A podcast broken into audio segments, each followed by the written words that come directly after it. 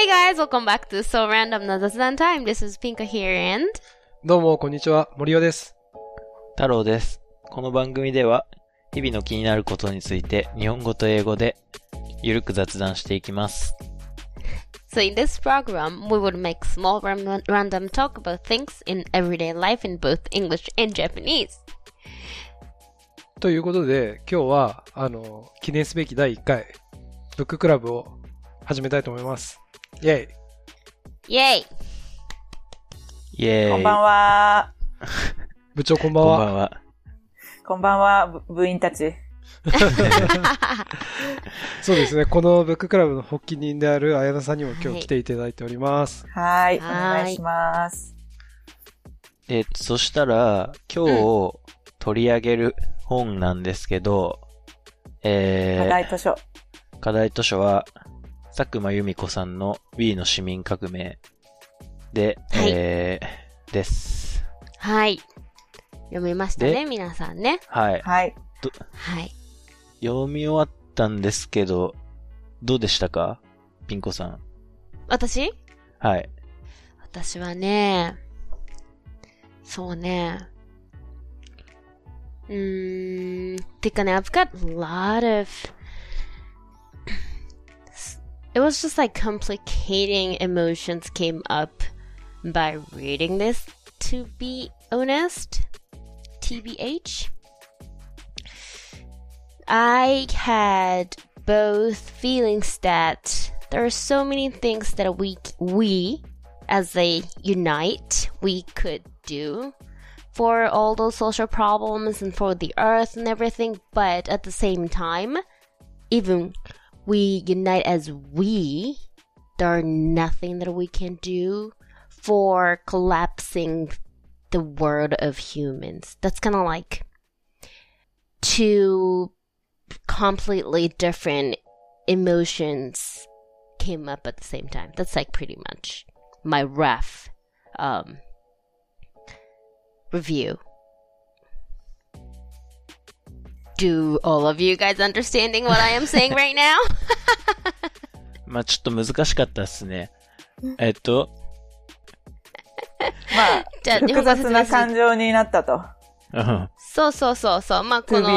B の市民革命っていうそのタイトルはさ、その We が革命を起こしていく時代だということなんだけどさ、その、それってすごいこう、なんていうの、明るい意味も暗い意味も感じたっていうこと、つまり。うん。その Wii でいろんなことができていろんなことをよくできるっていうことを感じるのと同時に、って言ってももうこんなにたくさんのプロブレムスがあって、私たちってっていう気持ちにもなった。うんうんうん。絶望的な気持ちも、ポジティブな気持ちも、両方みたいな感じ？そうだね。もう especially about the, the environmental problems that we kind of um, had talked before on this podcast. うん。especially for those problems I had I had the feelings that we are kind of like hopeless うん。という感じだね特に環境問題がそうってことですね。絶望を、も感じられちゃう。感じたねっっていうていうことだねうん。フリース洗うと良くないって書いてありましたね。書いてあった僕めっちゃ洗ってますわ。マイクロプラスティックビマイクロプラスチックはうね、ん。うんえっとそうそ僕は、読んで思ったのは、まあ、し基本的になんか消費アクティビズムについて書かれてたと思うんですけど、うん。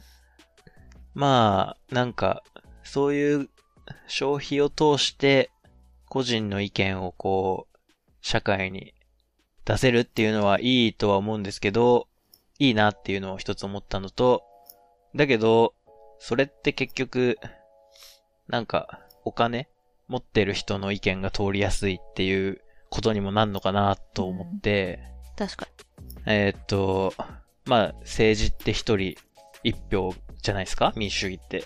うん。うんなんかそういう、そういう意味で言うと、まあいい面もありつつ、まあ、負の側面っていうか、そういうのも今後ありそうだなっていうのを若干思ったのと、あと、あとはまあまた後で話しましょう。うんはい。。はい。なんか本にも書いてあったよね。その、まだ一部の人の、の趣味でしょ？じゃないけど、そういう消費アクティビズムっていう行動を起こすのって一部の人ができることだよねっていう意見はまだあるみたいなこと書いてあったなって今思い出した。うん。うん。そうですね。あ、あと僕ユニクロ大好きだったんですけど、若干ちょっとどうしようかなって思思い始めまし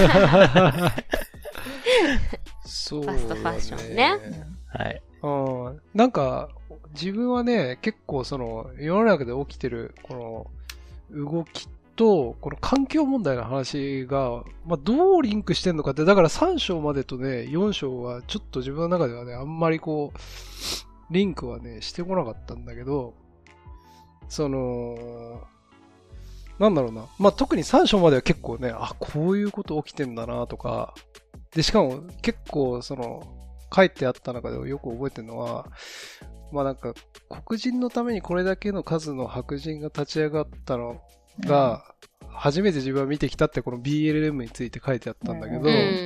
まあこれ結構皮肉で、なんか、結局マイノリティだけで声を上げても何も変わらないんだけど、その、マジョリティの中で、その、マイノリティ側に立つ人が増えると動くんだなっていう、この、結局、でも、この、ブラックライブズマター問題は、あの、そもそも起こしてるの白人だから、ううんん。だこれちょっと自分の中では、うん、これどうやって捉えるべきかなってうん。その問題を起こしている主要員の人たちが、ある一定程度、それはちょっとやりすぎだよねとか、おかしいよねってなった時には物事が動くんだな、みたいな、うんうんうん。この構造的なところですごい、あなるほどね、と。うん結局は力を持ってる人が動かないと何そうそうそうそう変わんないじゃん的な。そうね。純粋に多数決の問題は、やっぱりマイノリティは、これ勝てないっていう現実もあるんだなって、よくよく知ってしまったみたいな。うんうんまあ BLM、一番最初は黒人の呼びかけっていうか、呼びかけっていうかなんかっていうのはあるけど、まあ確かに白人が参加すれば参加するほど、あれだね、影響力が強くなってるっていうのはありましたね。うん。大ごとになってってる感おじだそう、そう、ったってね。そうだね。メインストリームになるっていうかね。うんなんか変な感じだけど。そうですね。私は佐久間さんの本をす結構読んでるし、ツイッターだの、ポッドキャストとかも聞いてるから、ここの本に書かれてる内容はなんていうかしっくりきたっていうか、いつも佐久間さんが言ってるようなことが本になったっていう感じで、でも具体的な例がすごいいっぱいあったから、企業もそうだし、そうだね。うん、それがすごいなんか良かったなと思って読んだ。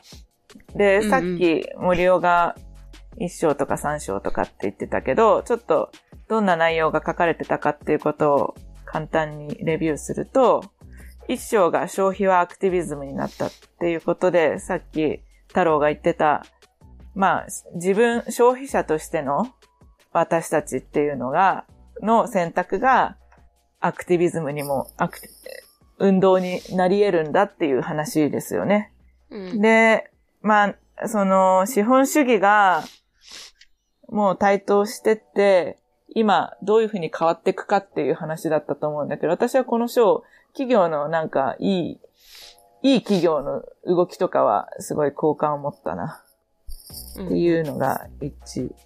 で、2が、2章がインディペンデントは生き残れるかっていう章で、これはその佐久間さんが何年も前に書いたヒップな生活革命っていうのが、そのリーマンショック以降、個人経営のお店がどんどん増えていったっていうニューヨークの様子を書いてたんだけど、その後のい、今、その後そ、彼らはどうしてるかっていう話で、うんうんそうすると、まあ、あんまり生き残れてないようなところもあるっていう限界があったっていう話だったね。うん、うん、うん。で、3章がコロナが前進させた社会のシフト。まあ、これはなんていうか、もう、あその通りだなっていう感じで、コロナによっていろいろ考え方が変わってきたり、考えるポイントが変わってきたみたいなことがわかりやすい一番、なんていうか、しっくりくる章だったんじゃないかなと思います。で、4章が自分ごとのサステイナビリティってことで、まあ、まとめなんだけど、まあ、Wii の市民革命の Wii って一体どういうことかっていうことが書いてあったってまとめられるかなと思います。はい。そんなところ。素晴らしい。素晴らしいまとめです。だけど、ありがとうございます。いや、ちょっと、中身そこまで語ってるわけではないけど、でも早速だけど、感想が届いてしまったので、いや、届いてしまったっていうか、とあそ、とっても嬉しいことに感想が4通届いたので、まずは、そ、そこと、その感想をもとにみんなでお話できたらいいんじゃないかなと思いますんで、ピンコさん、そこは読んでいただけますか？はい。では、ラジオネームゆささんから届いております。ちょっと、こう、バッと読みますね。えーっと、まず、Wii の市民革命っていうタイトルが最高だと思いました。2020年のいろんな出来事をなんとなく断片的に捉えていたけど、この本を読んだらそれが全部繋がって、コロナ禍以降の世界は Wii の市民革命時代に入ったんだなぁと感じました。読みながら不思議だったのは、東日本大震災が起きた10年前にはどうして今ほど社会シフトが起きなかったんだろうということです。あの時にもたくさんの人が亡くなり、家を失い、インフラシステムの微弱性も露呈して、経済活動を一時停止し、都市部と地方の格差も実感実感しました。コロナ禍は世界規模の危機ですが、日本に限って言えば、今と同じような危機をたくさん経験していたあの時になぜ今のような社会シフトが起きなかったんでしょう？ということですね。で、あとは、えっ、と、あ、地方で感染者数が増えてきている中で緊急事態宣言が解除されて、えー感染者も多くなっている中で、東北から聖火リレーが始まったのを見ていたら、日本は東京以外で起きている危機は無視できちゃうのかなと怖くなりました。B の市民革命後の世界は明るい気がしています。っていうこと。私にも世界を変える力があるということを信じさせてくれたということで、感想、ゆささんからの感想ですね。そうね、東日本大震災のことを取り上げてくれてるね、ゆささんは。これ全部一気に読む？一個ずついく？どうしようか。一個ずつ一個ずつがいいかな？忘れそうじゃない？どう？な忘れそうだからね。だね一個ずつですよ。うん。確かにじ震災の後って変わったような感じはしたけど、劇的な変化ってないよね。そうね。社会的に変わったっていうか、個人の気持ちが変わったっていうところの大きかったかもね。ああ、そうだね。うん。うん。働き方とかまでは変わらないけど、そし、なんていうか、非常時に備えるみたいなところは、個人のう。気持ちは変わったか。そうそうそう、変わった。でも、あれですもんね。東日本大震災起きちゃって、まあ終わりっていうか、まあ僕も被災しましたけど、うんうん。その後もなんか危機が続く、まあ原発はあったけど、続く感じじゃなかったけど、コロナはなんか、ずーっと危機に、と隣り合わせじゃないですか。うん。まあだから変えていかなきゃ共に生きないなね。そうそうそう。生き方変えなきゃいけない具合で言ったらやっぱ、今の方が 強いのかなっていう。あとは世界同時に同じ災害を持ってるっていうのが、これまでないことだもんね。ああ、確かにそれあるね。なんうか、ん東日本大震災の時に起きたのは、割とその、被災してない人たちが、被災してるところに対して何かを、まあ、そのボランティアで何かを助けてあげるとか、何か食料支援をしてあげるだとか、そういう動きはなんかすごくあったのかなと思うけど、まあ今確かに全員なんかその、なんだろうね。まあ、大小あれどダメージを食らってるっていう状態だからね。うん。そこ確かに全然違うかもね。うん。Wii が、Wii の大きさが違うって感じかな。うーん。ああ、そうね。でもさ、この本はさ、まあ、基本的にさ、まあ、佐久間さんがアメリカに住んでて、うん。日本人で、まあ、especially in New York, well, she lives in New York, so a lot of episodes are from, of course, all over the world, but also at the same time, there are so many things what's going on in, especially in New York. うん。ということがたくさん書かれてたと思うね。どっちかっていうと。うんで、まあそう企業とかも、多くの企業はまあアメリカをベースにしてる企業の話が多かったりしたと思うんだけどさ、その、この Wii の市民革命の強さって、もちろんさ、that could be, hap- well, that is actually happening in, in Japan also, but その勢いってさ、やっぱアメリカとかで起きてるのと日本で起きてるのってやっぱさ、if you see the real, you know, to, you know, to be realistic, it's very different. The power うん。 of we, うん。 we are noticing it As Japanese and some people are doing it, but it is very different うん。if you compare Japan and, and the States. うん。To be realistic. うん。それはわかる。その、うん。まあデモが日本では少ないとかっていう話もあると思うんだけど、うん。アメリカはすぐ運動になるもんね。それこそさ、本人もいっぱい出てきてたけど、アマゾンを、あの、不買運動。誘致しないとか、うんそううんそうそう、誘致しないとかも含めてだけど、すぐ、そうやって、なんか、団結して戦おうっていうアメリカの気持ちって何なんだろうね。そう。でもやっぱそれがすごく大きいと思うの。うん。うんあ、の、もちろん日本にもそういうのはあると思うし、まあ例えば BLM なり LGBTQ のこととかももちろん活動してる人は多くいるんだけど、まあ例えば BLM のこと一つとっても、あれ、こういうことが起きてるんだっていうことを知って、結構こう後追いでというかその動向を見ながら、あ、なんかこういうことしなきゃいけないんだっていう、うん their movement itself had noticed us. So it's kind of like we are one step behind of all those situations. というのはまああると思うね、現実的には。やっぱ日本という意味で考えるとね。うん。現実的にはね。そう。うん。そう。で、それはやっぱその We の力っていうのはね、やっぱすごく、うーん、まあ、感じられないこともないんだけど、そうしないでも生きてこれた歴史があると思うんだよね、日本には。うん。で、うーん、すごい難しい問題なんだけど、そこはすごい考えさせられたかな。うんやっぱアメリカの底の力ってやっぱ特殊だと思うんだよなーっていうのがあってさ。わかりきれない力があるよね。あるなんていうか。そう。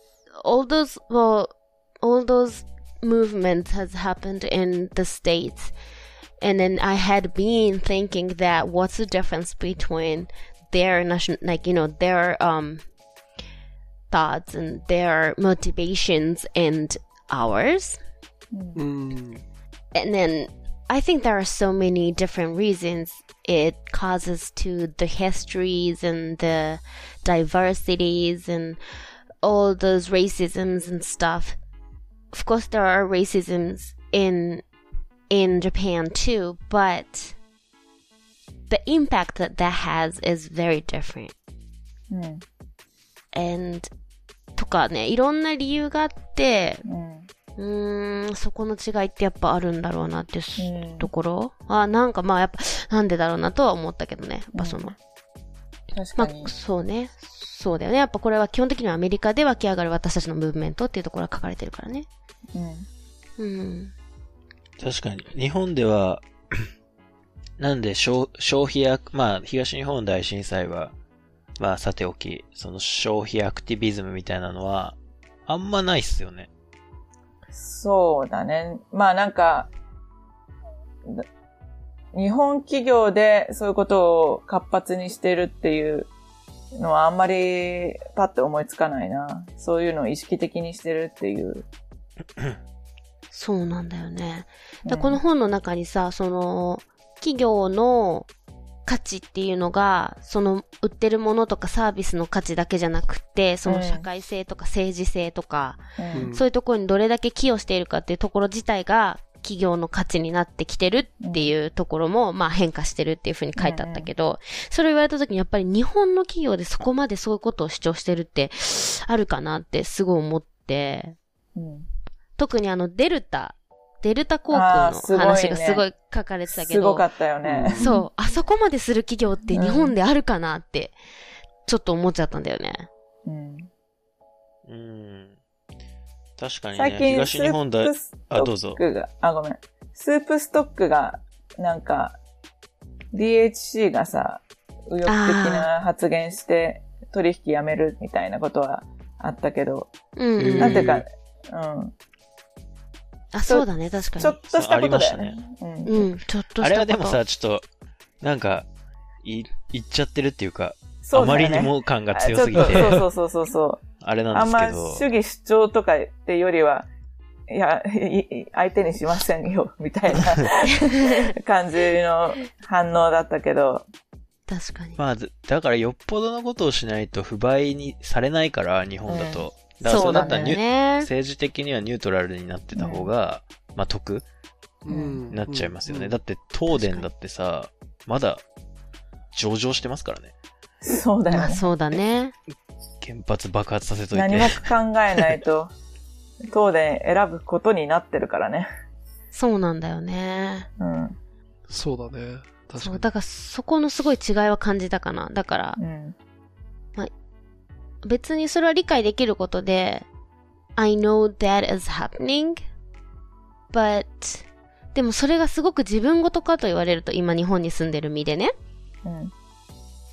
なかなかそうでもないっていうのが現実なのかなっていうのは感じたかな。うん。わかる。私もなんかアメリカの企業とかで、ああ、いいな、こういうところ、ここの、この社会的貢献とかって、うんこう、好感を持つところはあるけど、日本ではないよね。まあ、さこの間久しぶりに H&M に行ったらさ、うんうんうん。H&M も最近コンシャスネスみたいな、やってるね、あのリサイクルね。そうそうそううん。リサイクルぬ、あの、繊維を使った洋服出したり、あとショップバッグが、もうね、紙袋しかなくて、全部の多分 H&M がある国の言語全部で、いらなくなった洋服はリサイクルへって書いてあるの。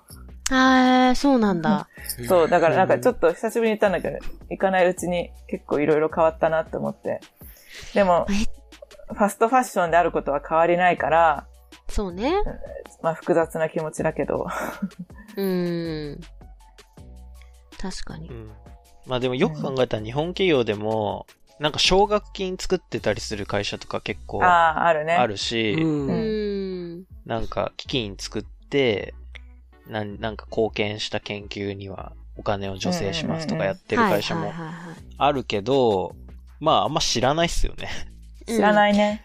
でやっぱそれは生活に基づいたことにまで入ってきてないんだよね。そうなんだよね。そう。うんやっぱすごい控えめなんだよ、多分、企業が。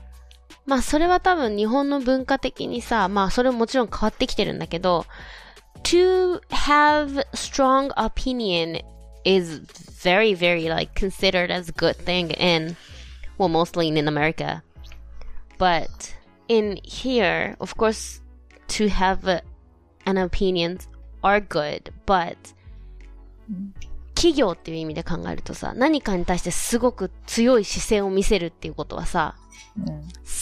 Sometimes not acceptable. うん。So they try not to do that, even though they have strong opinions on something. They try not to show. うん。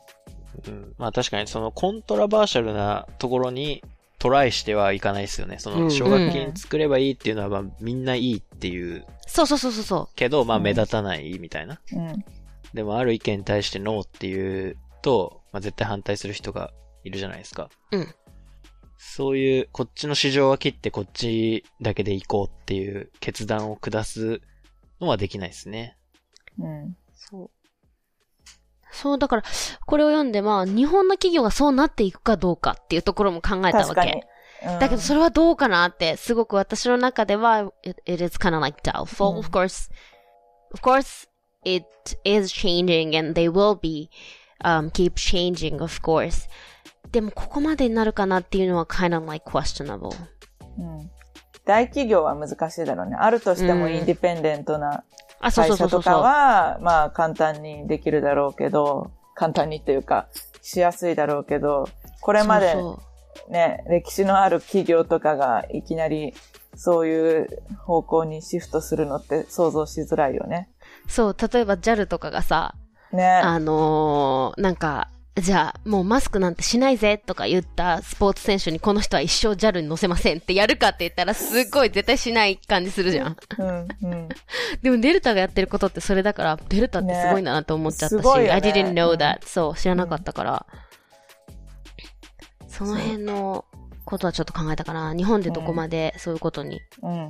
がね、できていくかっていうこと。ってことはイコール日本でどれだけ私たちが消費アクティビズムの主体になれるかっていうかね。そう、そううん。選択肢はあると思うんだけど、う。うん。まだ少ないんだろうなとは思思うよね。う。うん。確かに。まあでも、調べてみたら、あんのかもしれないですけどね。そうだね。意確かに。識的になればね。日常にはこう、き届かないっす。届いてこないですね。うん。ユニクロの社長も、なんか、だんまりでしたしね。え、だんまり。え、あれでしょ、まあウイグルの、そうそうそう。ああ。ウイグルの麺を使わないって H&M とかは言って、うん言ったけど、ユニクロはまあ、ちょっとノーコメントでみたいなことを言って、うんまあそれが得なんだろうな、日本ではっていううん。感じがしましたね。まあでもに、ユニクロの T シャツ10枚ぐらい買ったんですよね、この間。いっぱい買ってるな。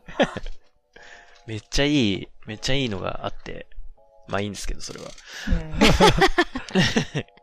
また今度話します。うん。はい。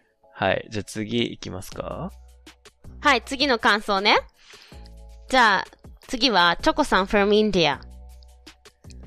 いつもありがとうございす。ます。ありがとうございます。えーっと、あー、えー、感想は、教育の重要性。あの、このチョコさんは、ちなみにちょっと前のポッドキャストでも出ましたけど、インドに住んでる方で。そんな私が読んだ感想は、教育の重要性です。えー、以前のポッドキャストでも語られていましたが、フィリピンで活動されている方の言葉で、職業を知らないから将来将来の夢が偏るというのは聞いていて大きくうなずきました。本で書かれている内容は必要な教育を受けられたからこそ感じ、考え、行動できる内容なのだと思いました。実際、インドで働いていると多くの従業員は自分の考えをうまく伝えることができません。彼らは答えの決まった問題に対してはある程度の能力を示す方もいます。しかし、応用力や推察力、国語力が正直な感想として著しく低いです。えー、ミーから We へっていうことで、しかしながら、ものづくりの上流ではミーですら確立されていません。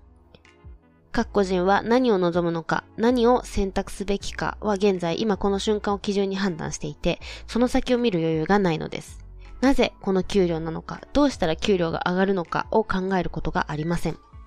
20代前半の従業員に対して仕事における考え方を丁寧に説明してもほとんど理解されません。彼らは答えだけを求めています。幼少からの教育が答えこそが求めるものとなっているように感じます。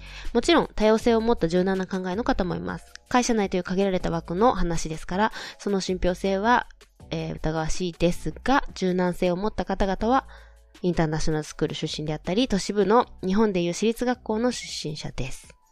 このように必要な教育を受けなければ、今起きていることを考え、選択し、発信すること自体が難しいのだと感じました。という意見をいただきました。はい。はい。これもありがとうございまた。ありがとうございます。現実的なというか、面白いですよね。。うん。このチョコさんの今の環境で考えてくれたっていう感じの。うん。でも、安易に想像できるよね。確かに。なんか、そういうことは、そういう、うん、人たちがいるっていうのもわかるし、うん。まあ、そうだね。限られた人しか、アクティビス消費者アクティビストになれないのかっていう質問は、結構命題、なんか、コントラバーシャルですね。そう、さっき太郎が言ってたことに近しいところがあるよね。お金が、そしたらじゃあ、お金を持ってる人が強い投票権を持つことになるっていうかさ。うん。そうだよね。消費者としての。うんうん。なんかよくわ、わかるなと思って、うん。多分そもそもこの本に書かれてるその、あの、環境問題とか、そういう、そういうのを問題と捉えられるのは、限られた人だけですよね。すごくうん。恵まれてる人だけだから。うん。ああ、それまあはね、簡単に言う結と、ねエリートだね。中3階級以上のエリート。そうだね。今日、今日さ、生き抜くのが、まあ、精一杯な人は、それ、計算に入れられるかなって確かにちょっと思っちゃったところはあるね。そうね。そう、この本の中にその、例えば、アマゾンで買わずに、インディペンデントなそういう本屋さんから買うために、買うことができるよっていうことが書かれてたけど、そうするとやっぱ2、300円は高くなるっていう話が書いてあったと思うんだよね。うん、ううん。んで、まあ、ちょそれだけないとは思うんだけど、でも確かにそういう可能性って高いじゃん。こっちの、なんでそっちが大きいかって言ったらさ、それはそっちが安かったり早かったりとか、多くの人に受け入れられる要素があるからそっちが広がってるっていうところはやっぱり現実的にあるわけだから、それを捨てられる余裕のある人だよね。その200円とかの、うん。うんを、意見を、そのアクティブ、そのなんていうかな、消費を自分のパワーにする、意見にするっていうことが200円を超えてくる人しかそこはできないと思うんだよね。それよりも明日のご飯代になる200円を無駄にしたくないって思う人もうん。いて、確かにそこはすごく難しい問題な気がする。うん。まあでもこのしょ、まあ、正し、何が正しくて何が正しくないかっていう話じゃないと思うけど、この消費者アクティビズムが続いていくと、より、その、格差の話とか、そういうのも是正されていくはずだって思いながらやるんだよね、きっと。あ、そういうことだよね。その先うんに、それが良くなる未来があるんだということなんだよね。うん。って思いながら、いや、じゃないとできないかなっていうか、そうだよね、そうだよね。じ自分の好みとか趣味じゃないじゃん。うん。消費を通してアクティビズムを示すってことは。うんうんうんまあ、こ好みでは、思考ではあるかもしれないけど、どっちかっていうとやっぱ We のためっていうか、より良い未来のためにっていうのが前提だと思うから、そうだね。うん。そうだね。だからこ、まあでも、うん。now, right now はそうそうそう。難しいね。まあでも前提として結構豊かな社会の話ですよね。書かれてる本のない。あの、都市部のね。そもそも消費っていうのはさ、生活に必要だから消費するわけであって、うん。そこに意味付けしようって思ってる時点で、まあ相当豊かですよね、もう。歴史的に見ても。違う消費だね。消費の層が違うっていうかね。そうだね。っていうのはまあ、もちろんそうっすよね。うん。そうだね。だからこのチョコさんが言うさ、教育、必要な教育を受けなければそもそも今起きてることを考えて、それに沿った自分の行動を変えていくっていうことができないと思うっていう風に書かれてるんだけどさ、うんまあそういう教育がいろんな人が格差なく受けられる、すごく遠いかもしれないけど未来を作るための現状限られた人の行動って考えるしかないよね。だから it's all like, it's all like grouped out. It's all in circle. うん。the, those action will change the future and all the people could um get educated to be the person who could who could act like that うんうん。まあ現状それはもちろん叶えられてないけど、そういう未来を作っていくたでめのさ、なんか不思議に思うんだけどさ、新しい考えだって思うけどさ、どの時代の人もこういう、こなんて言うんだろう。そういうことを考えて生きてるはずじゃん。うんいろんな。でもい、いくらでも新しい考えができるっていうのは、なんか不思議だなって私いつも思うんだよね。確かに、うんやっぱ物事が進み続けてるってことだよね。そういうことだね。そう、nothing never stays the same. うん。うん。うん。まあでも、チョコさんが大変だっていうのは伝わりますね。そうだ、そうだね、そそうだね。本当にこれはすごくなんか、すごいなんか、どういう環境で働いてるのかっていうのが目に浮かぶ。例えばさ、それを思ったのはさ、仕事における考え方を丁寧に説明してもほとんど理解されませんって書かれてるの。うん。20代前半の従業員に対してって。それって超辛いと思うんだよね。うんうん違う意見を持ってるじゃなくて、この人何言ってるんだろうという風になるわけでしょ？コミュニケーションができてないってことだよね。そう。なんでこんなこと言うのかなみたいなうん。ことになるって超大変だよねって思うわ、やっぱり。うん。だからやっぱ仕事するって大変なんだな、インドでって思うようね。ん。というチョコさんの意見でした。うん。この感想はあれだね。佐久間さんがどういうふうに考えるかっていうの知ってみたいな。確かにそうだね。うん。でもちろんまあそこ、もちろん、そね、何かあると思うんう、そうだけど。そうそう。そこをもちろん考えずにはさ、うん。こう、いいね、考えられない問題だから。でも確かにその意見は聞きたいね。そこまではもちろんこの中には、もちろん収まりきらないことだからうん気になるよね。うん面白い。すごい、うん。チョコさんさすが。自分の問題に落とし込んで考えてくれたから。はい。はい。じゃあ次の。はい次の意見。ありがとうございます。ありがとうございあます。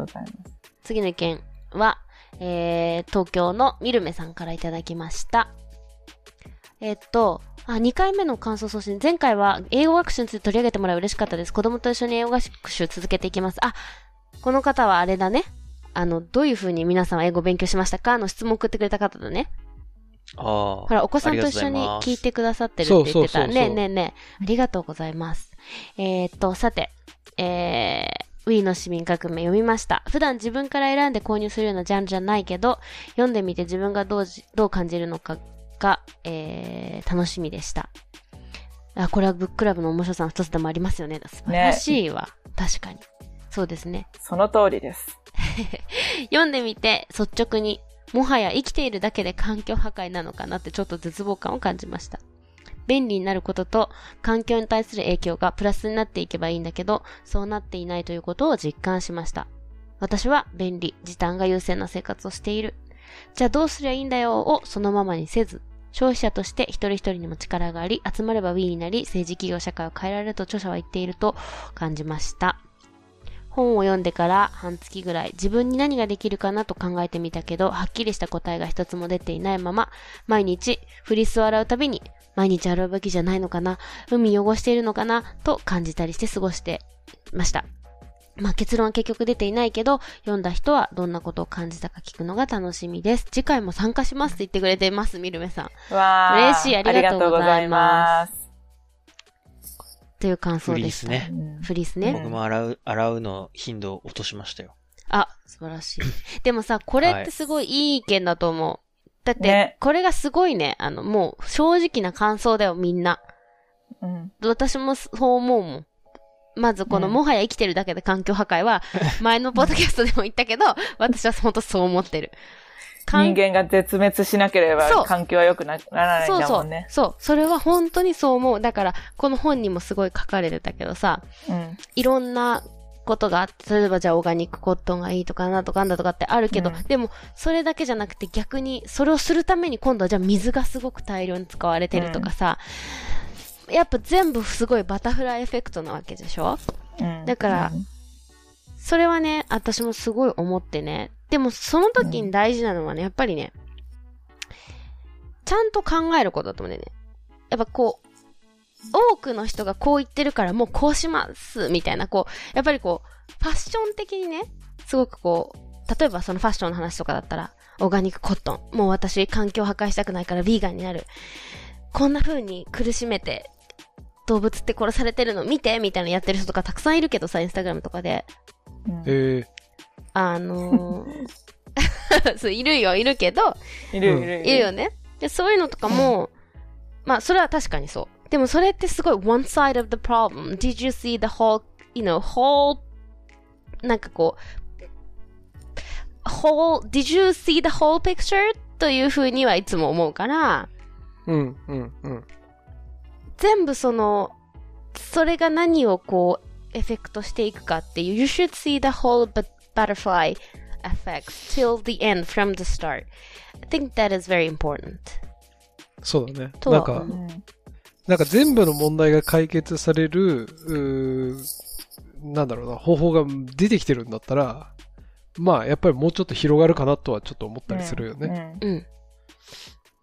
そう、なんかこ、なんかうん、本にも書いてあったけど、その自分が買ったものがどういう背景で作られ、背景っていうかどういうプロセスで作られててどうやって流通されてるかっていうことを考えるってことはまずしないっていううん。のはさ、その通りでさ、それをもっと広い視野から考えてみようってことだよね。そうう。んそうこそうね。別にだから、、え、え、エコだから、エコだからオーガニックコットンを買うとかではなくて、なんでオーガニックコットンが良くてとかっていうことまで考えて選択したいっていうのが理想だよね。そうなんだよね。だからこの間さ、なんかニュー、ハッフィントンポストかなんかで、なんかジェネレーション、ジェン Z、えっ、と、ジェン Z は、Z 世代。ジェネレーションジェネ Z レーション Z、そう。ジェン Z、そう、ジェネレーション Z の、あの、なんか、ポストがさ、バイラルしてたの見た？見てない。ない。なんか、そもそもジェネレーション Z っていうのは、うん1997年以降、以降に生まれた世代とされてるやつだよね。そう本に書いてあったけど。そうそう、本人も書いてたけどね。うんだから私たちギリ、ミレニアミレニアルだよね。だよね。そう。で、うんまあ、その、うん I think the author of the post is um, Gen Z boy, or Japanese うん。boy. え And then he um, wrote the article on Huffington Post or something like that. And then it went viral somehow. It's about um, bringing my bottle is cool thing. That's the theme of the article. そのマイボトルを歩くこと、持ち歩くことってかっこいいことになってきてるよね、みたいな。なんか he's, he's うん been walking around with his own my bottle to the um to go to work or to go to gym or everything, but he always gets the questions that, why are you bringing the my bottle? Oh, you are the 意識高い系若い子なんだっていつも言われると。でも、that is so like old, old thoughts, like old thinking of the way of thinking that it is just like for his generations, it is normalized to be eco-conscious, earth-conscious, and to be conscious about everything is hip thing for their generations. っていう、まあ、簡単に言うとそういう記事だったんだけど、まあ、それはね、そうなんだって、確かにそうだね、みたいな感じでこうツイッターで、わーって、うんあの、バズってたんだけど、そこにね、うん。うん。 I think Japanese guy who studied about the ecosystem and thinks about the earth environmental thing in in England. He is in England some university and studying all those things, and then he re um, reposted his tweet or his article, and he says, of course, bringing my bottle or using the eco bag is a good thing, but in other hand, you kind of need to rethink it is actually eco-friendly or not というツイートをしてたの。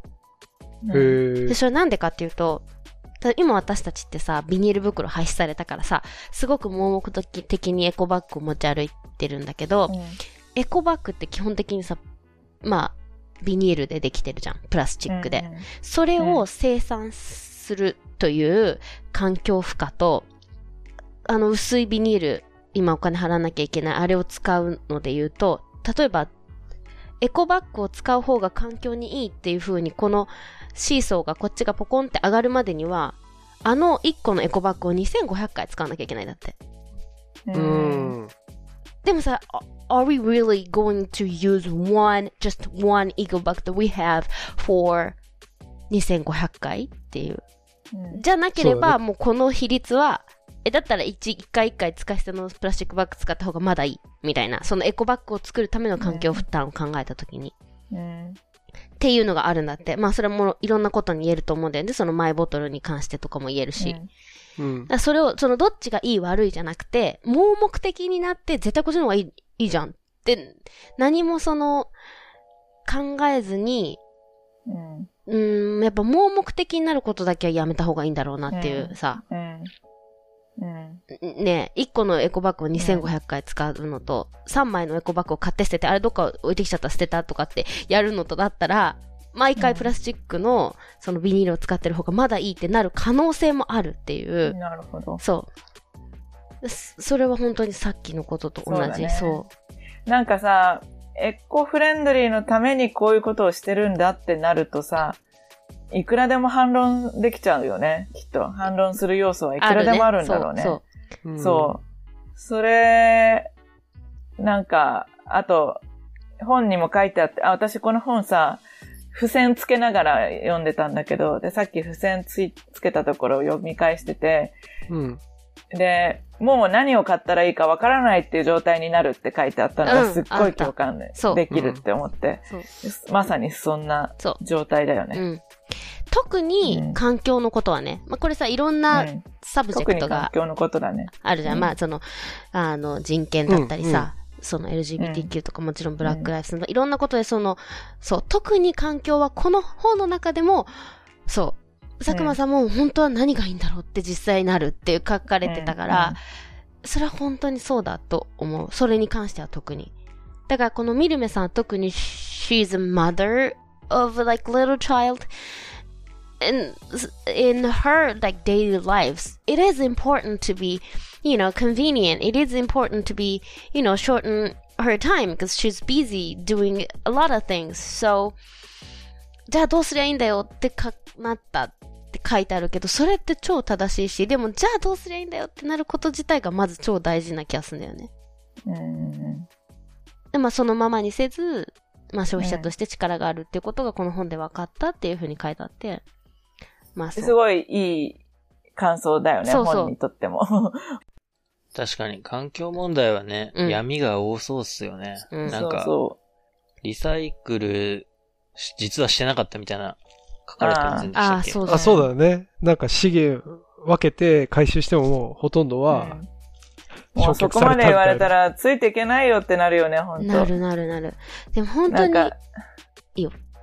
H&M とかでもさ、そういうのやってるって言ってるけど、本当はしてないらしいよとか言われたら、もう、もうそれは勘弁してくださいって感じになったよね。本当だよね。なんていうか、いいと思ったん だか、おいいと思ったよ、その試みは、とかって思っちゃうんだけど。わかるわかあ、る。でも、それ、それで、すげえ思ったことがあって、うんその、えっと、やっぱり消費アクティビズムに注力してる人たちって、まあそういう取り組みとかに、やっぱり引きつけられると思うんだけど、でもさ、実態の企業が何してるかって、まあその、ステートメントでは見れるんだけど、うんじゃあ実際どうなのかっていうところまで、その、さっきピンコさんが言ってたホールピクチャー見えんのって言ったら、まあ絶対見えないわけで、うんこれ、なかなかいいかにした方がいいかっていうか、いいじゃん。ホールピクチャーマガジンやろうよ。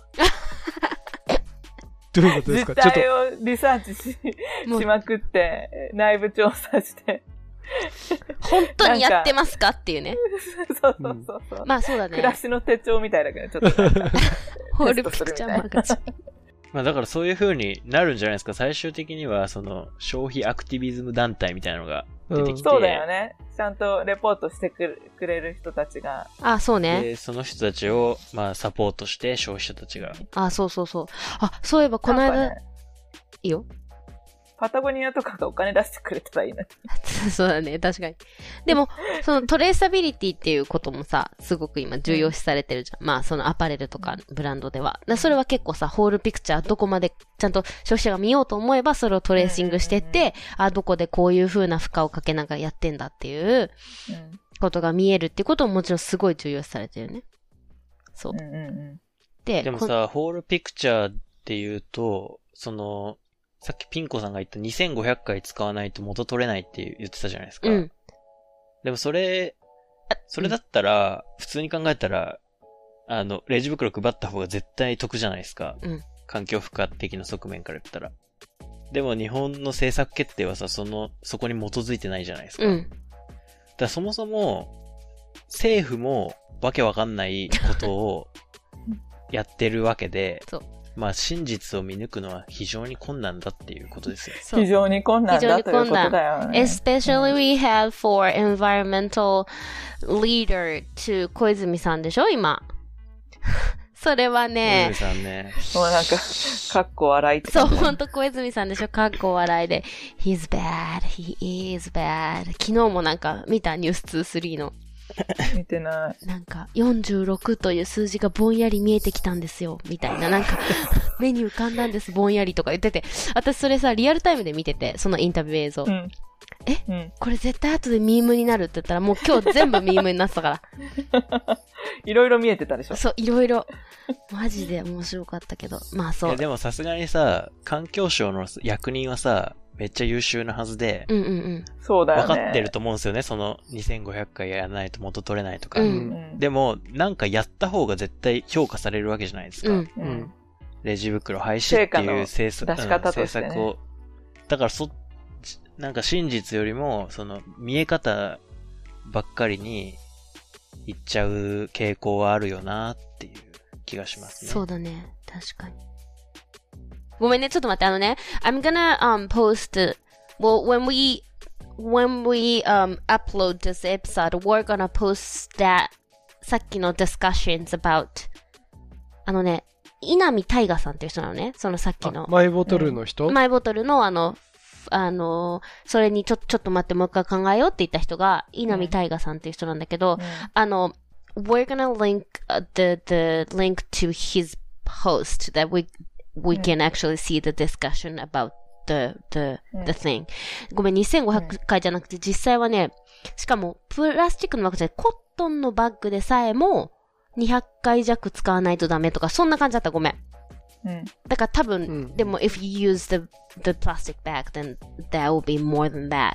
でもこれすごい難しいし、いろんなポストがつ、リンクがついてるから、we're gonna うん。um, post a link with it. うん。まあでも本当にそうなのよ。ちなみにその人はもうジェネレーション Z なの稲見大河さん多うん分そうだと思うな。younger than us, I, I think. えっとね、フォ Falmouth University Marine and Natural History Photography、えーフォルマス大学のでお勉強してらっしゃる方。うん Cornwall, England. だから、he's in England. うん。そう。でもすっごい面白かったから、それはうん。 we're gonna link to this tweet. でも、うん。そうね。まあ、だから環境のことに関してはもう本当に、we そうだ cannot ね vanish the damage as long as we live on this earth. We cannot, うん。 we can only minimize, like minimize the damage. We cannot, you know, we cannot, we can reduce it, minimize it, but we cannot vanish the damage. うん。 だから、その、それに関しては本当に、どれだけいかに少しでも少なくできるかうんを考えるしかないんだよね。そうだね。うん、もうもしくは人類絶滅かっていうことだから。もしくは。もしくはね。うん。はい。ちょっとじゃあ、はい。この辺でパート1切りますか？はい。We're で gonna は do the part 2, right? パート2へ続くということで。はい。じゃあまたパート2でお会いしましょう。